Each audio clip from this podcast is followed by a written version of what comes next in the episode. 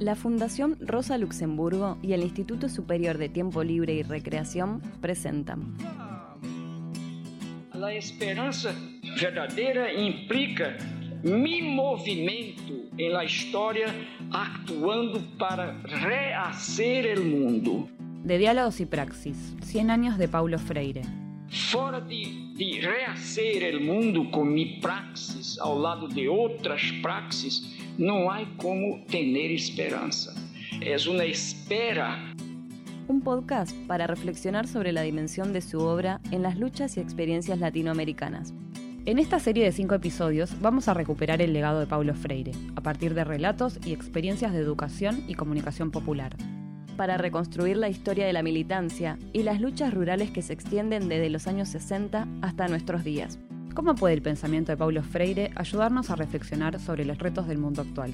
¿Qué hay de Freire en los lugares en los que no se habla de él? Episodio 5. Comunicadoras y comunicadores del campo.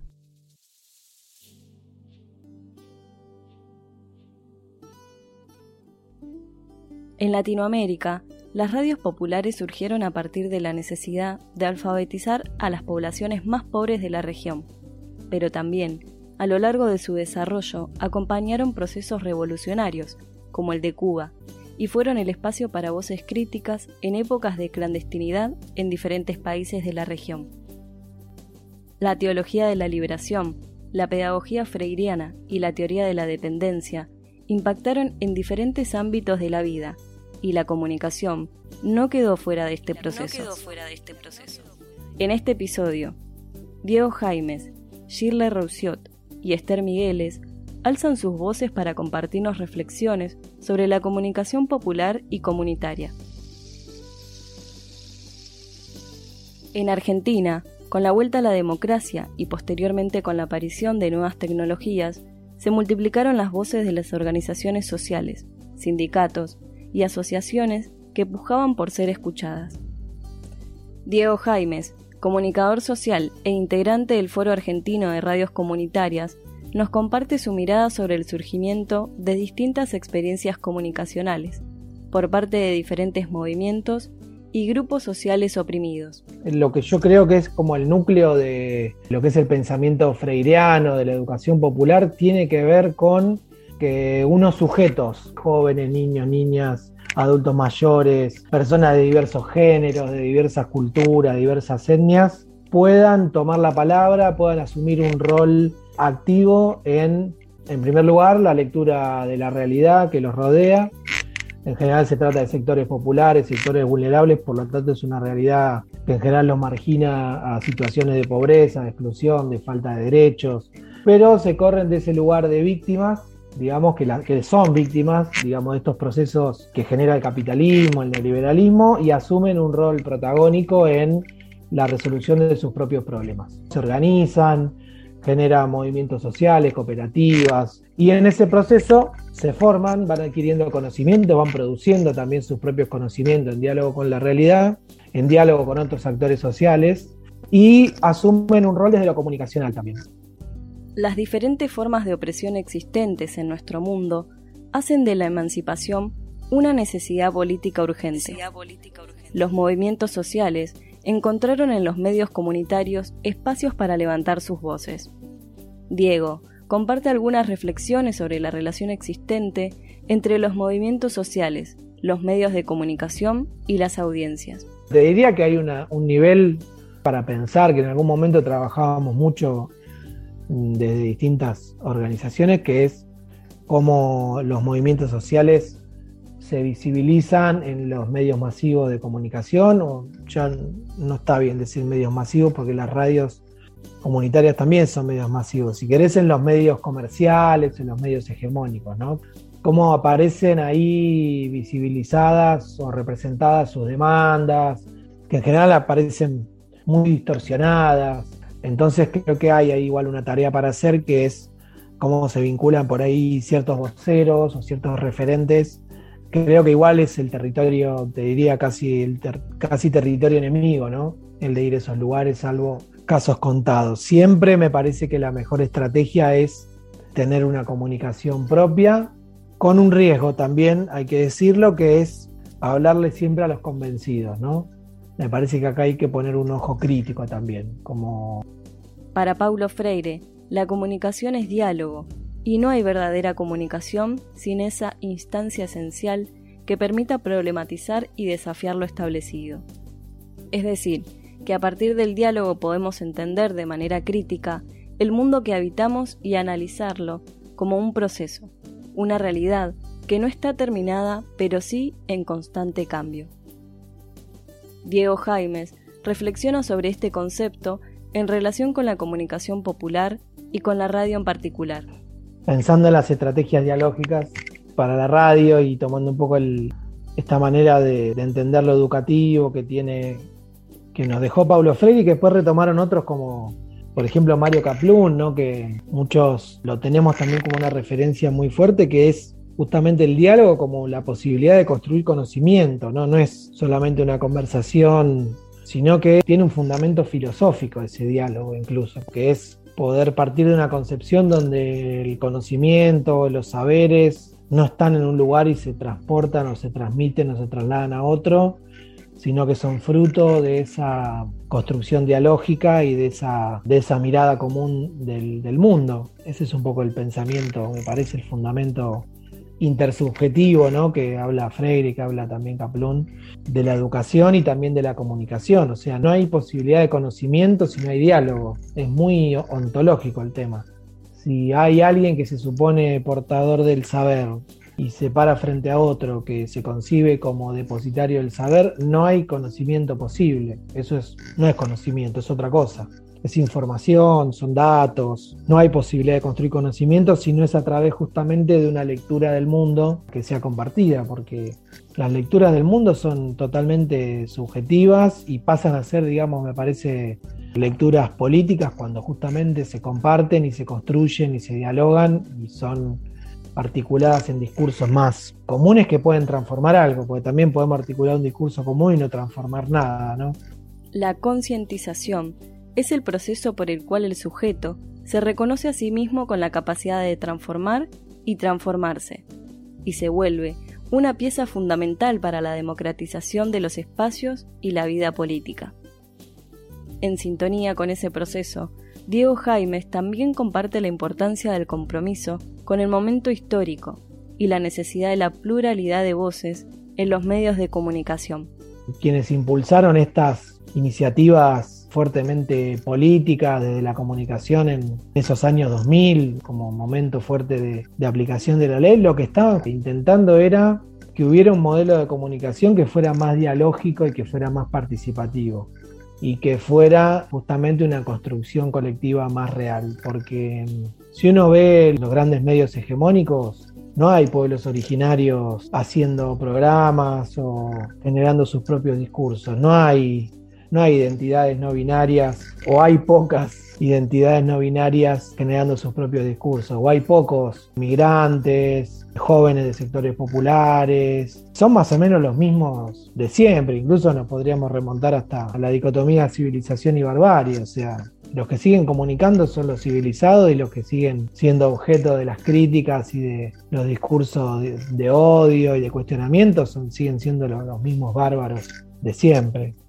Existen hoy múltiples experiencias de comunicación comunitaria y educativa, surgidas al calor de la organización popular en diferentes latitudes de nuestro país.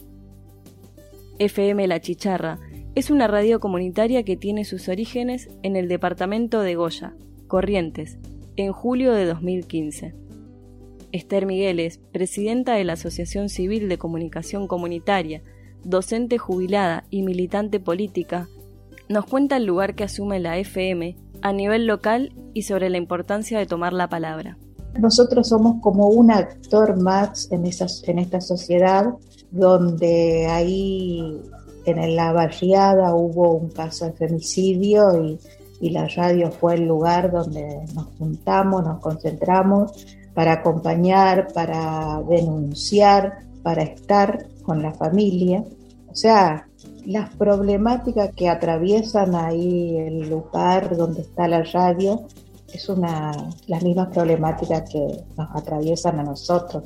Las agendas que funcionan en los programas que se emiten en la radio y son construidas por los que viven ahí. No hay otra, no es una agenda inventada, no es una agenda donde se miente, donde las problemáticas son de las grandes empresas o de los grandes ganaderos. Acá es la agenda de nuestros compañeros y compañeras que viven en, el lugar. La radio comunitaria y educativa El Refugio está ubicada en la Escuela Secundaria de Formación Agraria número 11 en Viedma, provincia de Río Negro. Surge con la idea de ampliar las representaciones positivas sobre las y los jóvenes y con la idea de transmitir y dar a conocer la realidad de la población rural de la zona. Shirley Roussiot, docente de la Escuela Secundaria Agraria, comparte cuáles son los ejes que construyen la agenda radial y los actores sociales que allí participan. Más que nada tenemos cuatro o cinco ejes que son fundamentales dentro del proyecto de la radio y que la escuela también lleva adelante eh, en primera línea, digamos, que son ESI, Educación Sexual Integral, Mujer Rural, Barrio, el barrio de ahí del Juncal, Agroecología, el barrio lo que hace es darle la palabra a los vecinos y las vecinas, a la salita, por ejemplo, de ahí del Juncal, al centro de salud, a la junta vecinal que se está formando, a la escuela primaria, al trueque. Entonces, bueno, eso, darle, darle la palabra y la voz a la, a la comunidad. Bueno, ESI formamos parte del Frente Popular en defensa de la educación sexual integral que hay acá en Viedma, compañeras docentes han hecho una columna de ESI, se sigue llevando adelante. Agroecología hay también una nueva línea ahí con Julieta, que es la técnica agrónoma que trabaja con nosotros, entonces también tenemos ahí una, una línea importante y con Mujer Rural.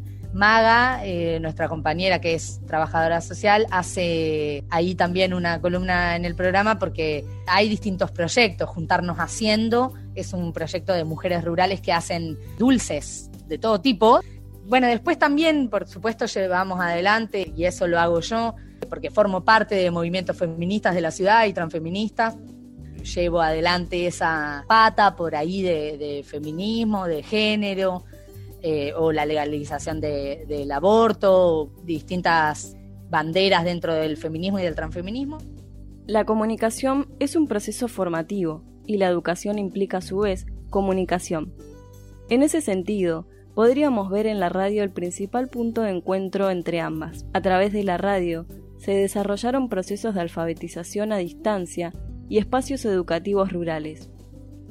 Shirley Roussiot y Esther Migueles nos cuenta sobre la trascendencia de estos intercambios. Por ahí también es una particularidad de la escuela, ¿no? El trabajo que se hace y en, en, las necesidades que los alumnos y alumnas veían, ¿no? Que los chiques veían o que ellos pretendían, digamos, dentro de su día a día en, ahí en las chacras y en la escuela y esto dio también una herramienta pedagógica para empezar a trabajar desde otro lado, digamos que no sea como la educación tradicional, ¿no?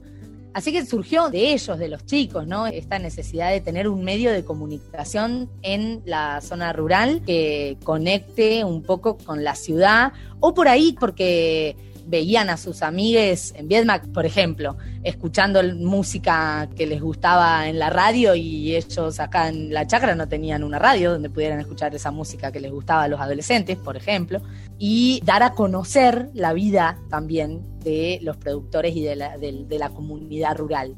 Creo que la radio es un importante medio de no solamente comunicación, sino también de educación en pandemia este, nos ocupamos de que todos los programas de Seguimos Educando estén y toda la programación en sí como está hecho por sus propios protagonistas a los que les atraviesa las realidades con lo bueno y con lo malo que siempre pasa, creo que son ayudan al intercambio de saberes tanto de nuestras compañeras y compañeros rurales como de la ciudad.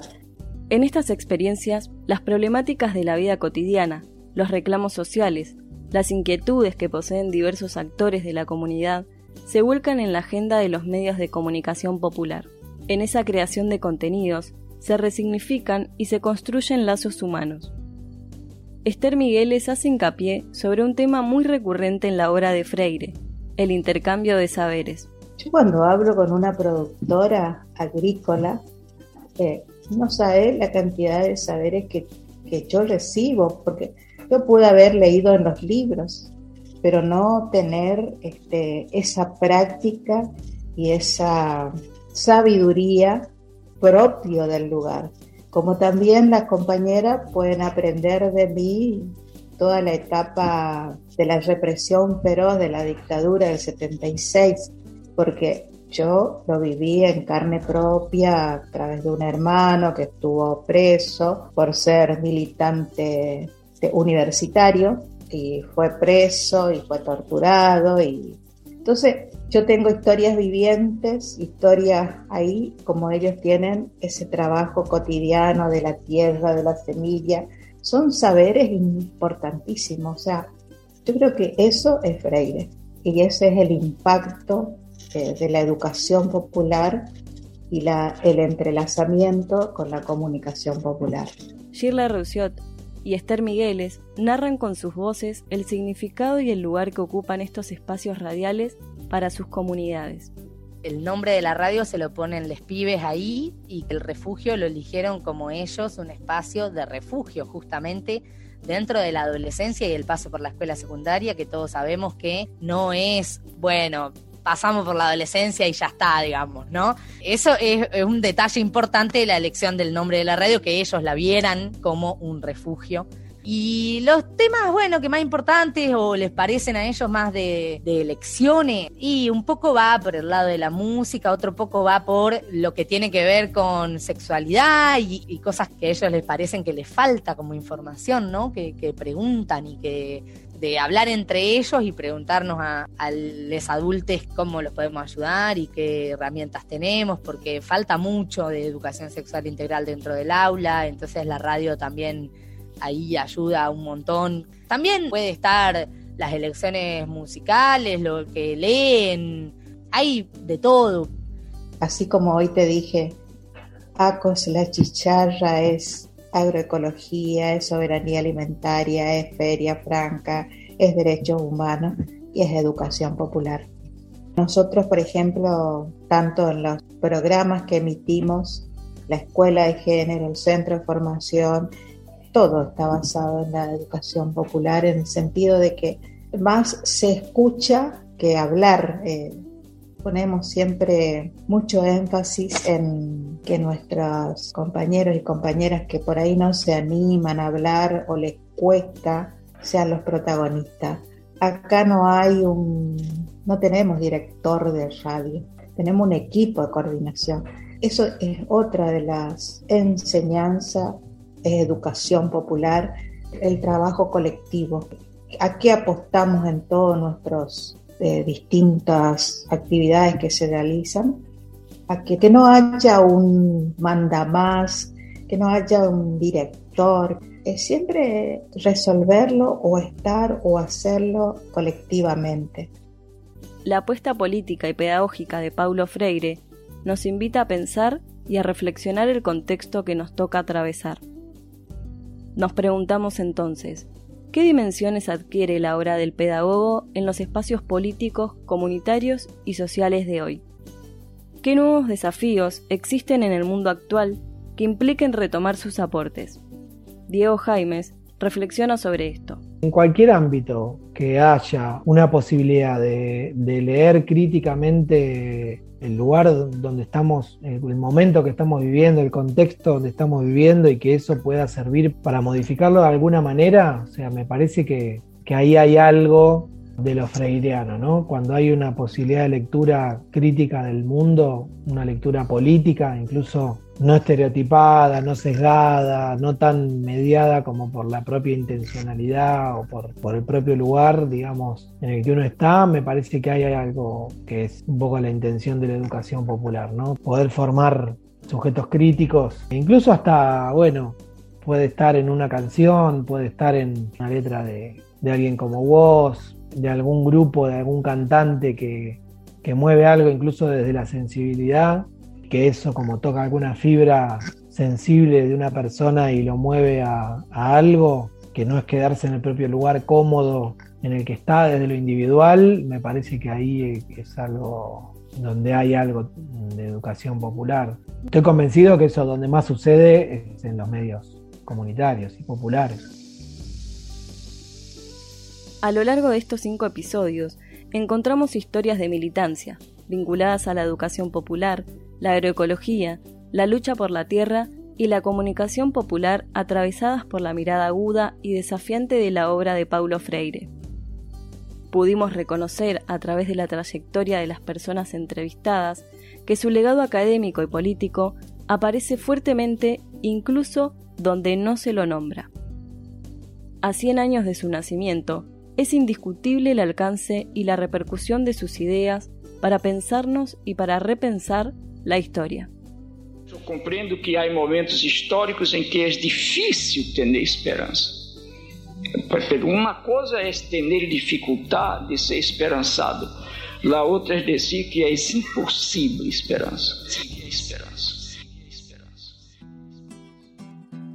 De Diálogos y Praxis es una producción de la Fundación Rosa Luxemburgo y el Instituto Superior de Tiempo Libre y Recreación. Entrevistas, guion y realización, Agustina Gallo, Laura Martín, Luján Olmedo y Leandro Rauschmeier. Ilustraciones, Joana Adamo. Gracias por escucharnos. Hasta la próxima.